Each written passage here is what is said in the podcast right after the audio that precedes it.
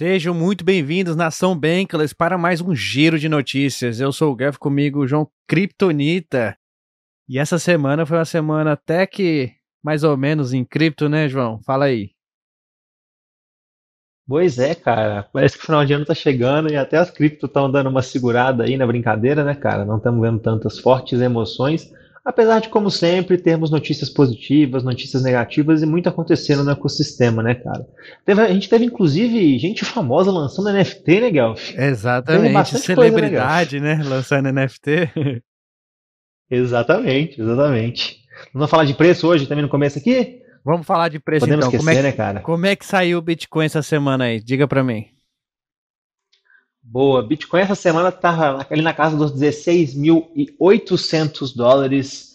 A gente vê que está nessa casa dos 16 mil há uns 5 ou 6 episódios, né, Guelph? A gente sempre fala, ah, tá aí nos 15. Até que, na verdade, na verdade, deu uma subidinha. A gente sempre fala dos 15, deu uma subidinha nessa última semana para os 16 ali. Mas no fim das contas, ainda estamos no mesmo patamar ali, 14, 16, sem muitas grandes mudanças. Na semana, a gente tem uma leve queda ali de 2% é, no Bitcoin mas nada fora do normal, né? Para quem está acostumado com volatilidade acima de 10%, nem sofre com menos de 5, 8, é, até mesmo 10%. E o Ethereum, como é que nós estamos no Ethereum, Guelph? Ether, tá caindo, bicho. Aí. Tá caindo, né, cara? É. E tem, na semana até, até deu uma, uma, uma, subidinha, né? Depois que a gente viu a, uma notícia sobre a, a, a taxa de inflação. Mas no, no dia que a gente está gravando esse episódio, na sexta-feira, dia 16, ele deu uma caidinha, perdeu, perdeu a casa dos 1.200 dólares, tá fechando, fechando aí na semana nos 1.195 dólares, caindo 6% na semana. Mas no fim do dia, igual eu mencionei, estamos ali naquele zigue-zague, naquele crab market, é, subindo um pouquinho, desce um pouquinho, 1.200 dólares. É, é, é para mim, assim, se nós, estamos na casa dos 1.200 dólares, nós estamos numa casa interessante para mim. Boa. É, mas lógico, nível pessoal. O que eu achei, é, eu trouxe aqui que eu achei meio bullish também, é, esse site que sempre volta no meu radar, que é o CryptoFees. É, o tanto de, de revenue, tanto de receita que os projetos, blockchains, protocolos estão recebendo. E se a gente olhar ali, Ethereum está em primeiro, com uma média de 2, quase 3 milhões em receita na semana, seguido por Uniswap, com quase 835 mil dólares de receita na semana, Binance Chain, Bitcoin e logo em seguida GMX. E aí segue Aave, Curve, SushiSwap, ou seja, quase todos os protocolos ali no topo da lista são da blockchain do Ethereum, mas o Ethereum ainda continua ali o primeiro em, em gerar mais receita. E aí eu fico pensando, olhando, falando assim, cara, tem protocolo aqui que tá, por exemplo, a Uniswap tá gerando mais receita que uma blockchain inteira, como a Binance, ou então que a, a Bitcoin na semana, né? Quase o dobro quase o dobro de receita gerada na Uniswap, do, é, do, comparando com a blockchain inteira da Binance. Então, é algo para considerar aí, porque as pessoas não sabem. Eu não sei se sabem, né? Mas é, o que, que blockchain vende? Qual é o produto de blockchain, Curi? O que, que blockchain vende? Qual é o produto que tem dentro da blockchain? Esse eu já sei, Gaf. eu lembro de você falando. Espaço em blocos. Exatamente. Blockchain vem de bloco, espaço no bloco. Então, isso aqui é uma boa métrica para a gente considerar. Eu trouxe também aqui, Cure, o Total Value Locked nas Layer 2. As camadas 2, tanto do ecossistema do Ethereum como outro ecossistema, estão florando, mas aqui a gente consegue ver que Arbitron, né, só para tirar aquela dúvida que a gente gravou no Subindo de Nível, Arbitron está em primeiro, com 52% de todo o market share, da, market share da, das L2, seguido por Optimism, então a Arbitrum ali está com quase do, mais de 2 bilhões de dólares travado dentro do ecossistema. E isso é muito significante. A gente está vendo a ascensão das Layer 2. E esse site aqui mostra todas as Layer 2, ó. São 26 diferentes Layer 2. A gente só escuta falar em algumas, mas com certeza a gente vai escutar falar das outras também. A Loopring já está aí faz bastante tempo no mercado. A de YDX ainda está dentro do ecossistema da Starknet. A Immutable X, inclusive a Immutable X, ela foi a que mais teve atividade nessa semana. Mais é, movimentação ali dentro aqui, ó. Teve uma diferença, 400% de atividade ali dentro. E a Immutable X é uma blockchain. Caraca! É. E a Immutable X é uma, uma, blockchain que foi feita para jogos em blockchain, para você mintar NFT lá, você consegue mintar de graça. Então, eu acho que falta ainda é mais, mais o marketing e, e melhorias na, na UI e UX, assim, a experiência do usuário. Quem está dentro de cripto já conhece esses protocolos, mas eu acho que eles ainda estão trabalhando nessa fase de divulgação. A Immutable X é fantástico, cara, para fazer o onboard de novos usuários. Você não paga nada para mintar um NFT. É, jogos, sabe? Aqueles jogos de play to earn. É, é muito, muito é, suitable, né? Para entrar dentro da, da Immutable X. Então a gente vai ver uma ascensão aí das, das Layer 2 nesse próximo ano. Eu acho que eu estou bem bullish aí com, com 2023, com as Layer 2, principalmente do ecossistema do Ethereum. Boa, eu acho que esse ponto que você levantou é muito importante, Gaf, porque é, é, existe um debate muito grande, até que esse debate vem, vem ficando mais tranquilo nesses últimos tempos com relação a blockchains fazendo marketing, né? E, e, um debate, e eu acompanho bastante esse debate, com, principalmente com relação a blockchain Algorand, que é uma blockchain que eu gosto bastante no meu nível pessoal aqui, e por muito tempo, a comunidade mesmo da Algorand criticou muito, porque eles não faziam marketing, não faziam anúncio, não estavam em nenhum lugar. E aí eles tiveram um shift dentro da Foundation, da Algorand Foundation, um pouco, acho que um pouco mais de um ano atrás, e começaram a ter uma pegada muito mais agressiva de marketing. E, consequentemente, fechar muito mais parceria com players importantes. A gente foi fechando parceria com a FIFA, etc. Então, e eu estou falando isso tudo por quê? Porque é importante blockchain fazer marketing, é importante as foundations fazer. Blockchain não tem como fazer marketing, né? mas as foundations por trás fazerem marketing, etc. E a gente realmente fomentar esse ecossistema, porque, querendo ou não, pô, a Arbitrum, para quem está imerso no ecossistema, vai acabar ouvindo, ouvindo uma hora ou outra Arbitrum, Optimism, etc. Mas para quem para quem não é não, não, desceu o rabbit hole ainda, vai, é muito difícil. Então, a gente precisa ter fomento a isso. A gente não pode esperar os usuários chegarem até a Arbitrum, etc. A gente precisa levar isso para eles, né? Mas eu concordo com você, 2023 também acredito que vamos ver muito mais ascensão do que a gente teve em 2022 ainda, nas Layer 2. Exatamente. Inclusive, eu trouxe aqui um tweet da, do Michael mostrando ali a, a. Não sei se vai mostrar agora. Isso, ele está mostrando aqui o all-time high em daily transactions, em, em, transações diárias dentro do ecossistema da, da Optimism. Em pleno bear market ainda está subindo e tá, e tá tipo, em direção é, crescente. Isso é, isso é bullish, porque é, estamos num bear market, né, Cura? A gente não pode esquecer disso, que a gente está num bear market e as pessoas que estão dentro do ecossistema acredito que já, já, já são as antigas, a gente está fazendo pouco onboard, poucas pessoas que nunca escutaram de cripto estão entrando, mas estão entrando. A gente está vendo a movimentação, principalmente na, na blockchain da, da Optimus. Achei bem interessante esse, esse gráfico aqui. Boa.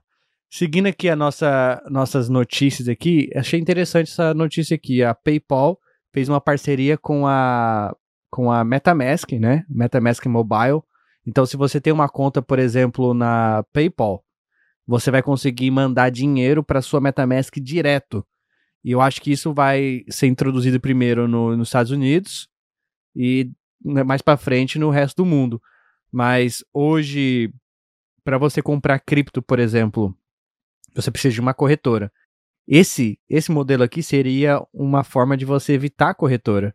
Você tem forma de fazer isso hoje, né, né Curo? É, acho que tem Moon, MoonPay, é, tem até a LoopPay, que a gente já falou aqui, temos a, tem a Wire Transfer.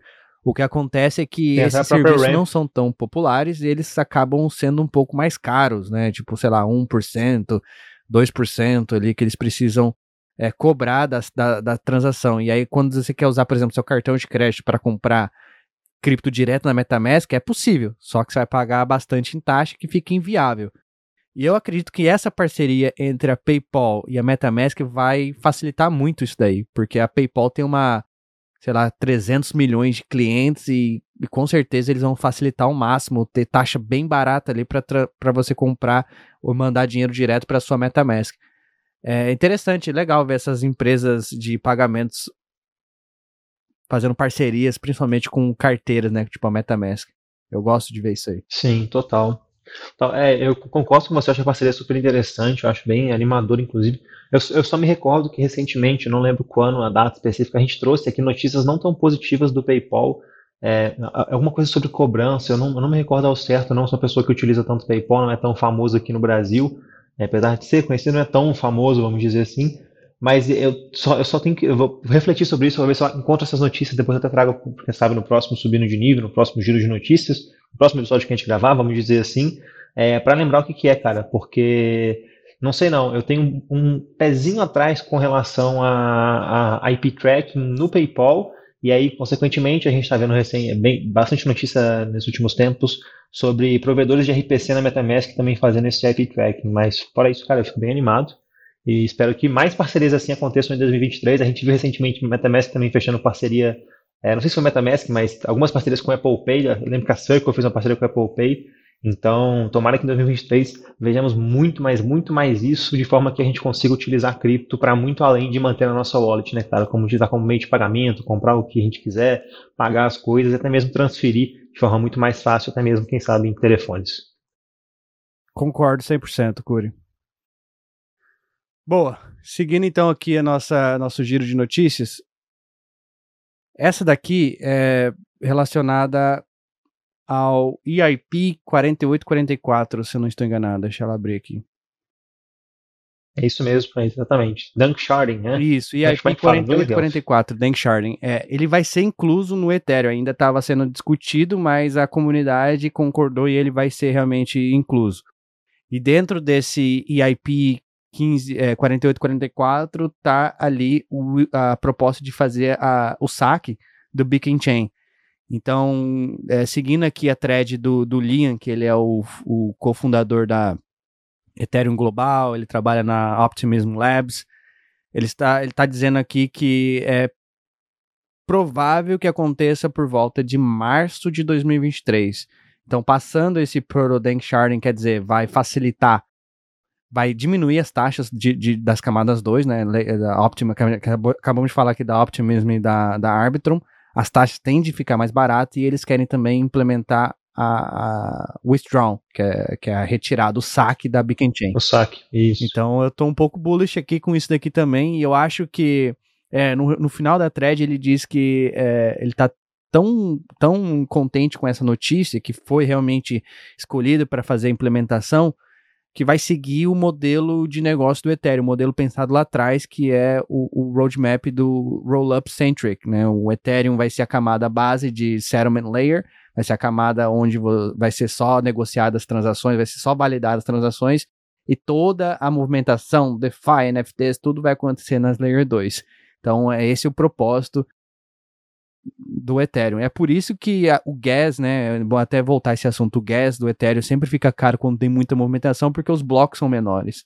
Os blocos são menores justamente para facilitar que qualquer pessoa em casa consiga rodar um node com, com, com, com qualquer hardware, com qualquer computador. Não precisa ter um hardware especialista, especializado, desculpa, para rodar um node do Ethereum. Então isso é bem importante e, né, e, é o, e hoje é a blockchain que, que tem mais é, é, é, mais segura, eu, eu, diria, que tem mais é, valor econômico voltado para a segurança, comparado com qualquer outra blockchain. Que venha março de 2023. que então, venha março de 2023, é isso mesmo. Bom, Curi, é, quer falar um pouquinho sobre o S, SBF, mais um pouquinho, uma coisa que ele fez essa semana aí? Claro. Claro, cara, eu, eu, assim, é muita coisa, né, velho? Nem sei onde que a gente parou mais. A saga sempre continua, sempre tem mais uma historinha, mas, mas desculpa, eu te interrompi. A gente cara. falou sobre isso daqui, que ele tava, que ele tava financiando secretamente o The Block. Não, não fala. Essa aí a gente não falou. Acho que a, gente, a última coisa que a gente falou foi que ele foi preso. Então tem essa e tem mais uma coisa para falar também que eu acho legal de mencionar. É, mas, cara, sobre isso, sobre o The Block, cara, eu fiquei muito surpreso, viu, cara? Eu fiquei muito surpreso e eu não sei se você chegou a ver, mas salvo melhor juízo, eu vi um, eu vi um tweet do, do, do, do AC, atual ACO, né, que na época era o, CEO da The Block, e ele falou, e ele tweetou uma coisa mais ou menos assim, eu até posso conferir isso depois para ver se eu não estou falando completamente besteira, mas era alguém muito influente no The Block que falou, cara, é, vou traduzir para português, tradução livre aqui, né? Estou me sentindo muito traído. Nunca, nunca me senti tão traído assim na minha vida. As coisas, é, é, as, ah, as coisas não parecem boas, mas no final vai fazer sentido. Alguma coisa assim, meio, meio cheia, meio, meio macabro. Não sei, não sei a tradução direito, mas é, SBF estava financiando The Block. Depois que isso vazou para a mídia, o CEO se é, resignou do cargo dele, né, por razões óbvias.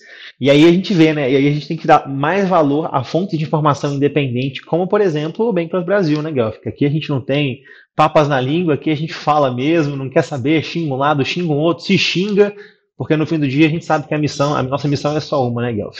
Exatamente. É espalhar essa, essa missão bem, os nossos valores bem para o mundo inteiro, trazer mais pessoas para esse ecossistema, que é um ecossistema que é, pode já estar mudando a vida de muita gente. Exatamente. E o, o Sam secretamente estava financiando alguns outlets de mídia. A gente descobriu agora recente que foi o The Block, mas a gente sabe também que ele deu dinheiro para o New York Times, por exemplo.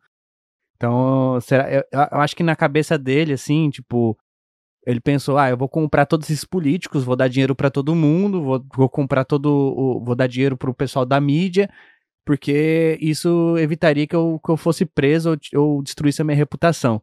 E aí, antes dele ser preso no, no Bahamas, a gente vai falar isso já já, é, ele é, começou a dar entrevista, né, na, nos principais jornais americanos, começou a dar entrevista no New York uhum. Times, tentando ali, uhum. o, pessoal, o pessoal do Twitter tá, tá especulando que ele tava jogando um jogo xadrez ali com a, com a mídia, para tentar limpar a barra dele. Sabe o que mais me o que mais me, me dói é pensar que muitas vezes, ou todas as vezes, nem sei, é, a grande parte ou a maioria dessa, dessa grana que ele estava dando pra, tanto para políticos, quanto para campanhas políticas, quanto para esses jornais que você acabou de mencionar, muitas vezes eram grana de cliente. Então me dói muito pensar nisso, cara. O cara é, ainda fica pagando de coitadinho aí para todo mundo. Então é complicado, cara. Exatamente. Boa, deixa eu avançar aqui então.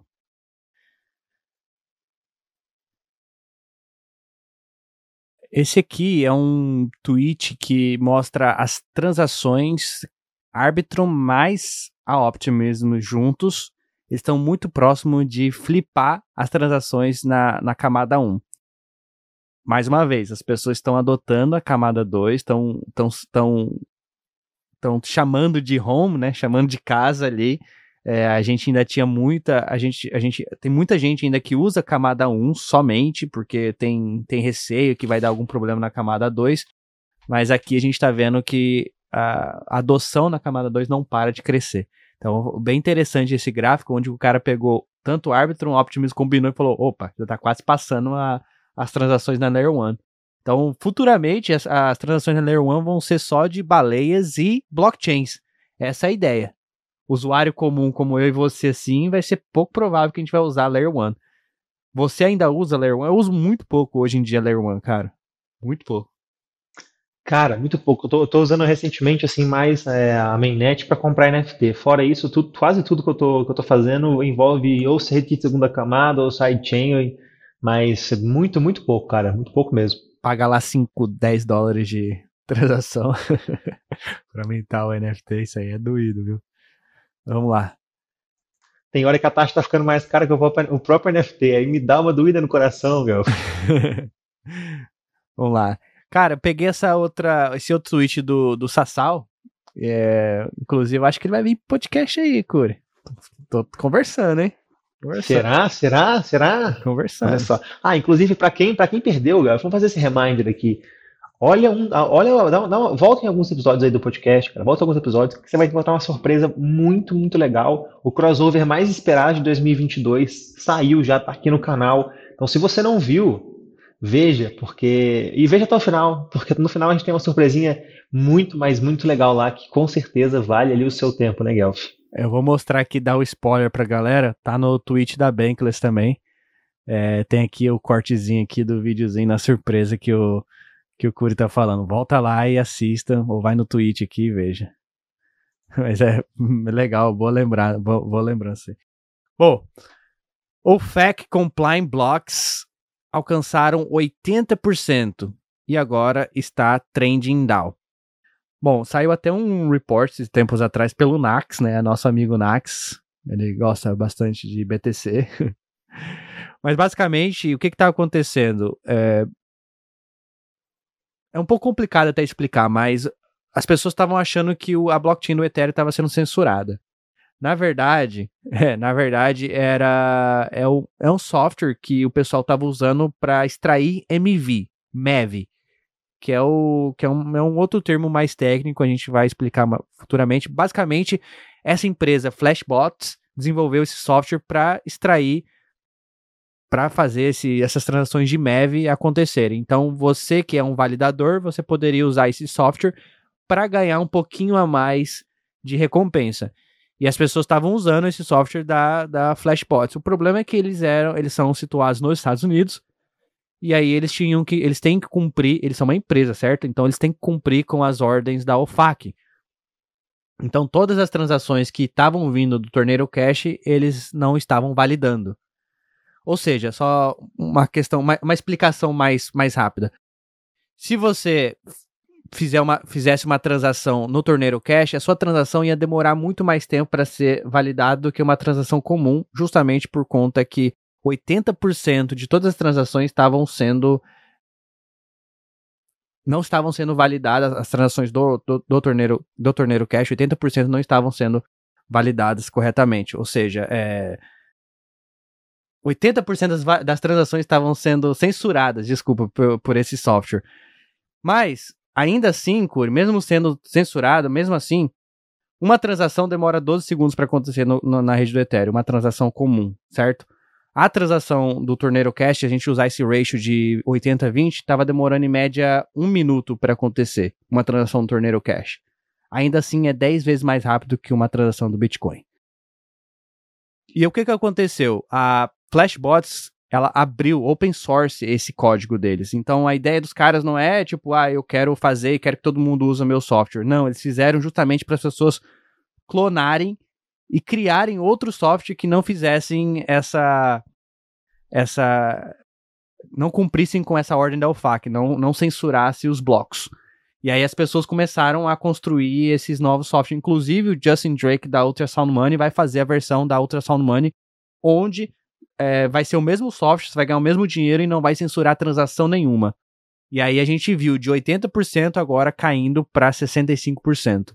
Então isso é, me, é, mais blocos não censurados sendo validados do que os blocos censurados que usam essa tecnologia da Flashbots. Eu tentei explicar, mas é uma, algo mais complicado, mas eu achei interessantíssimo que foi só tipo curto prazo. Isso aqui só animou os, os maxis, né, contra, ah, o Ethereum está sendo censurado, mas agora a gente está vendo que tá trending down, tá, tá caindo essa, esses blocos sendo censurados. E é só blocos também do, do Torneiro Cash, não é mais de outro protocolo.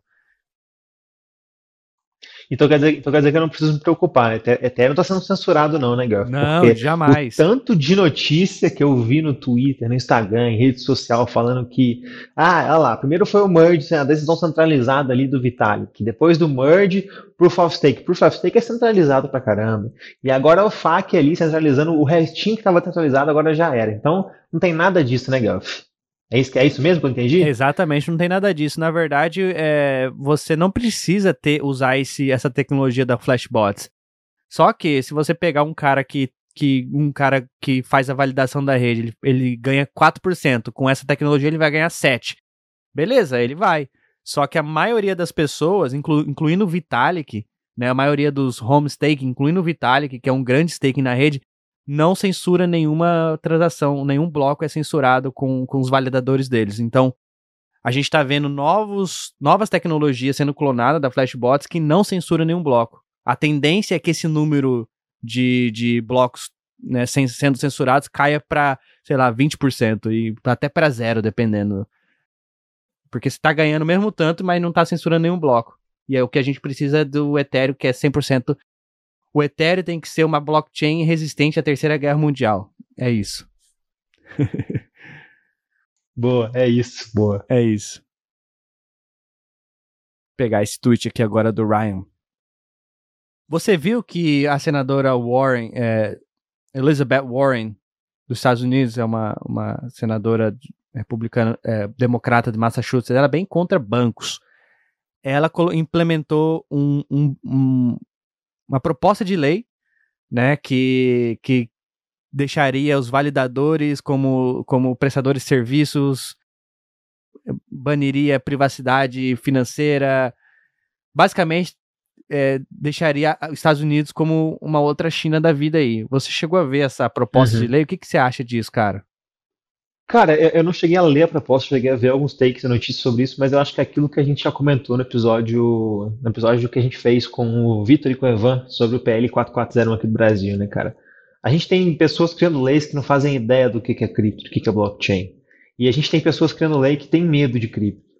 Então a gente sabe que essa tendência de tentar impedir os cidadãos, as pessoas de terem liberdade, de terem privacidade, é algo que no fim do dia não, não, vai, não tem como se manter. A gente está falando de um sistema permission, de um sistema descentralizado.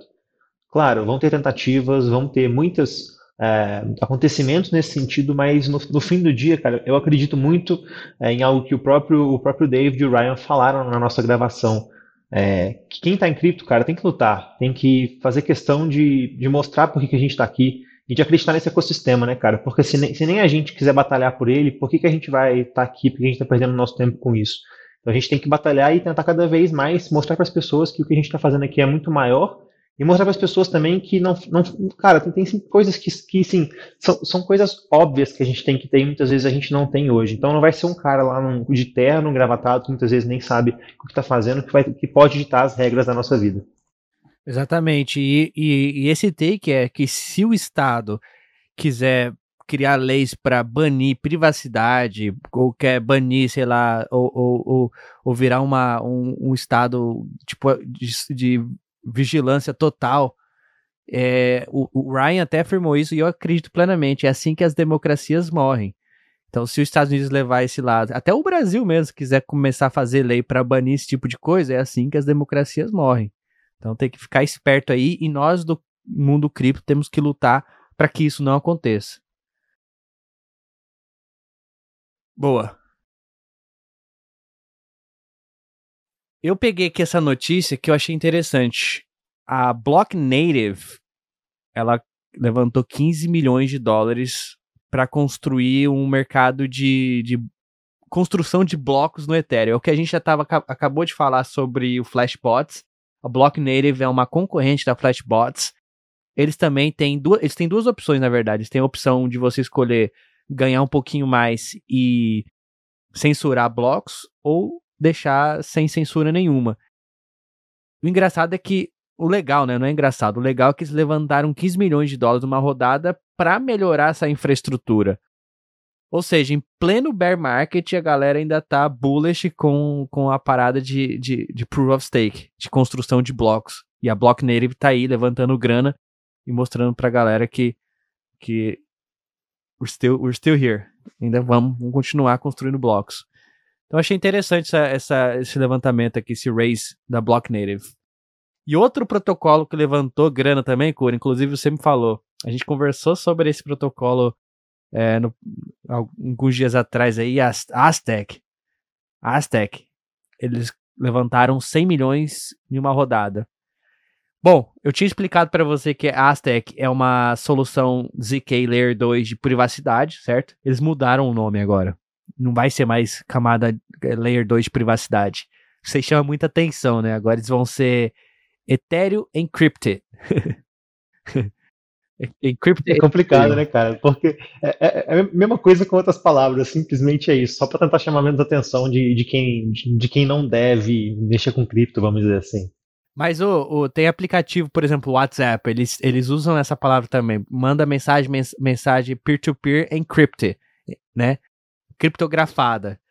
Eles não usam a palavra privacidade. Eles usam que é criptografado. Você vai acessar um banco hoje, o seu, a sua conta no banco, é, online, no digital também, é tipo, é, tá dizendo que é encriptografada. Basicamente, eles mudaram o nome para não chamar tanta atenção, mas é, é, exatamente isso. É uma Layer 2, uma ZK, construída no, no topo da outra ZK, que deixa as transações 100% privadas. Então, eles levantaram 100 milhões de dólares. É muito grana, viu, cara? Então esperamos aí que a gente vai ter algo muito bom vindo da Aztec. Eu gosto muito desse protocolo. Também, aqui, também cara. acho, cara. Espero que 2023 nos, a é, Aztec nos surpreenda de forma muito, mais muito positiva. Eu tenho visto um trabalho bem feito do time. E eu acho que, cara, com essas captações só, só tá mostrando que o que eles têm feito tá sendo muito bem visto pelo mercado. Até mesmo porque, pô, A16Z cara, gigantesca, né? Então, assim, agora, agora nós estamos em outro patamar. Quando a gente mexe com a A16Z, a gente se envolve com o, é, o, a nata da nata da nata dos VCs ali, envolvendo com cripto, Web3, etc. Boa. Cara, eu trouxe essa aqui. Ah, vai atualizar a tela. Eu trouxe aqui que é o que? A Coinbase, ela lançou uma ferramenta nova. A Coinbase é uma exchange, é maior, uma das maiores exchanges do mundo, a maior dos Estados Unidos, se eu não estou enganado, e eles e, assim, a mais popular, né? Eles estão, eles inclusive estão listados na, na Nasdaq. Eles introduziram uma nova ferramenta. É um self, é um self-service, uma forma de você recuperar alguns tokens ERC20. Você já mandou para a corretora algum token e o token nunca chegou na corretora porque a corretora não tinha suporte do token? É, quando você vai mandar para a corretora. Graças a, corretora... a Deus que não. então, mas o que, quando acontece, o que acontece? Quando você vai mandar o token para a corretora, o pessoal simplesmente copia lá o endereço e manda, mas cada token tem um endereço específico, não é? Para mandar para a corretora. E, e aí as pessoas acho que acabavam ligando pro customer service, e ó, não sei o que. Tivemos um caso recente aí de um amigo nosso que mandou DAI pra, pra, pra corretora lá, pra, acho que é crypto.com, não sei, e aí token sumiu, não sabe onde tá. Só que daí você tem que ligar e os caras conseguem recuperar de alguma forma, só que cobra uma taxa lá absurda, sei lá, 100 dólares para recuperar qualquer coisa. Aí a, a, a, Coinbase criou essa ferramenta que se você mandou errado o token para lá, tipo um token que eles não têm suporte, você pode é, recuperar seus tokens de volta é, é, sem, sem precisar ligar para o Customer Service. Então eles conseguiram recuperar mais de 4 mil tokens que eles não têm suporte na plataforma para os donos. Essa ferramenta ainda a gente vai escutar bastante, mas eu achei interessante porque as, todas as corretoras deveriam usar isso daqui. Tipo, eu já mandei token para alguma corretora e ela não tinha suporte para aquele token naquela blockchain, entendeu? Você vai mandar, por exemplo, a, a própria Coinbase é assim, você vai mandar Matic, você tem que mandar Matic pela mainnet, você não pode mandar direto pra, pela Polygon. E aí você faz, você manda achando que tá, tá certo e às vezes não dá certo. Mesma coisa, vai mandar da Optimism, Ether da Optimism pra, pra lá, não dá certo. Então, acho que essa ferramenta vai ser útil no, nos próximos anos aí para as corretoras, do Curi. Cara, com certeza. E isso que você falou é interessante, porque literalmente ontem um amigo meu veio me mandar mensagem e falou assim, cara, pô, tava mandando, ele, ele mexe muito com X, ele falou assim, cara, tava mandando grana aqui para é, pela via running, né? E meus, meus, meus, meus, meus rolês lá de X e não tá chegando, o que tá acontecendo? Então aí ele me explicou o que, que ele fez e parte e tal, ajudar ele. Você vê que é complicado, né, cara? Assim, é, e, e, ele já mexe com isso já faz acho que mais de um ano. E às vezes, hein, assim, eu mesmo, quando eu faço uma transação maior, eu fico morrendo de medo de não chegar. Eu tava, eu tava vendo meu histórico de transação, cara. Quem nunca uma semana um e meia antes da. Depois manda 10 e depois Pô, manda cara. o resto. Não, mas olha, olha isso. Uma, uma semana e meia antes da, da FTX, dessa confusão toda que a gente sabe de basicamente desaparecer, cancelar os saques, eu tinha mandado uma, uma quantia muito, muito alta de grana, pelo menos para mim, para a corretora, para fazer uma uma operação lá, eu fiquei, nossa, mano, se tivesse feito uma, uma semaninha depois ali, tinha dado problema e tal. Então, assim, é muita coisa que pode acontecer por um pequeno deslize. Então, eu acredito que uh, a tendência que a gente vai ter para o futuro é simplificar muitas dessas ações, né, Guelph? Account Abstraction. A gente vai ouvir falar bastante sobre isso ainda. Cura, eu esqueci de falar isso aqui no começo, junto. É, o SPF foi preso na Bahamas, a gente falou isso daí. Ele foi preso até que enfim e não teve fiança pro cara. E aí tá uma especulação no Twitter agora que ele vai ser extraditado para os Estados Unidos. Ele inclusive deu lá um testemunho dele para para o Congresso americano. Você chegou a dar uma lida naquele na, no testemunho dele? Ele culpou o novo CEO, cara, muita coisa que ele não tinha acesso a dados, cara muito doido. Mas basicamente ele não teve é, fiança, não teve fiança e se ele for extraditado para os Estados Unidos, ele, os crimes que ele cometeu podem acarretar até 125 anos de prisão. Basicamente a vida dele toda ali. Mas a gente sabe que talvez hum. isso não vai ser, não vai ser realidade, né, Corey? Exato. Eu acho que não vai não, até porque ele tava, ele sempre se mostrou muito aberto em cooperar com os reguladores lá da Bahamas. E além disso, eu acho que você nem trouxe essa notícia, mas eu acho legal falar que teve a, a, a audiência dele, né, a hearing dele, é, um dia depois da prisão dele, é, nos, aí nos Estados Unidos. Ele não pôde ir presencialmente, ó, por razões lógicas que ele foi preso, mas ele mandou um, um testemunho escrito é, para lá e basicamente a mesma narrativa de sempre, a mesma historinha de sempre, eles pedindo desculpas, etc. Mas o mais legal de tudo nem, nem foi o testemunho dele, foi a, a, a reação das pessoas, ou dos senadores, dos, é, das pessoas envolvidas nesse, nesse testemunho, assim, é, com ele, porque muitas pessoas falaram, cara, a gente não está julgando cripto, a gente não está julgando blockchain, nem, nada do tipo. A gente está aqui julgando uma empresa que, pro, que provia serviços para esse universo cripto. Então a gente está falando numa, numa, empresa, de um ente centralizado. A gente não está falando de descentralização em blockchain. Então achei bem interessante isso é, e me mostra, assim, sabe aquela, aquela, aquela luz no fim do túnel? De que a pessoa está começando a entender que o problema não é não é a tecnologia, gente, né? Não é a tecnologia. Exatamente, tecnologia. São as pessoas por trás de, de plataformas e bancos. No que no fim do a FTX era um banco cripto que provinha-se que pro, é, era provedora de serviços. Então achei muito legal esse take também. Elcio. Era um CryptoBank. É, inclusive eles falaram que só vai ser possível investigar a FTX com a ajuda da blockchain porque a maioria do que eles fizeram está on-chain e isso vai ajudar o law enforcement. Achei bem interessante esse take. Curi, a nossa última notícia aqui para fechar o nosso quadro giro de notícias de hoje é isso aqui, cara. Demorou, mas saiu. O Trump NFT, NFT do Trump. E aí? cara, muito doido. Nem acreditei quando eu vi isso, cara. Nem acreditei. E assim, é a gente, eu vi muita gente falando bem, muita gente falando mal, mas o que eu achei mais legal de tudo foi a, a não sei se viu, a propaganda que ele fez, é, tipo o videozinho que ele fez promovendo ele, ele falando, ele falou assim, não, se vocês pensam como eu, o, o, melhor presidente da história acabou de lançar uma coleção de NFTs. Então, assim, muito humilde o presidente Trump, né? Eu, confesso assim, pô, não gostei da arte, mas achei legal, cara, que eu descobri isso. É, que os NFTs dele vão ter alguns benefícios. Então, alguns dos NFTs são mais raros e vão proporcionar encontros presenciais com o ex-presidente, talvez encontros como almoço, é, jogar golfe e até mesmo participar de um, de, um, inner circle que ele tem ali. Mas assim, cara, é muito louco, né? Um, ex-presidente dos Estados Unidos, ou seja, da maior nação do mundo, lançando uma coleção de NFTs, cara. Muito assim, e ele, e ele não tá, mudou né? o nome, né? Ele chamou mesmo de foi de NFT, ele não falou cole, colecionários digitais. Oh, e deu sold out, cara, em menos de um dia. Incrível não, isso. Não, não só isso. Eu tava vendo o OpenSea agora há pouco, tá como top one, top one training collections, é top one, é, com mais de 1.500 ITER de, de volume, cara, até agora. na Polygon, volume né? total, na verdade. falar que foi na, na Polygon, Polygon exa Exatamente, cara, exatamente. Cara, mais de 1.500 ITER negociados, cara. Muito doido, viu? Tá Muito tá dizendo aqui mesmo. na notícia que alguns compradores compraram como, como se fosse uma piada, né, cara?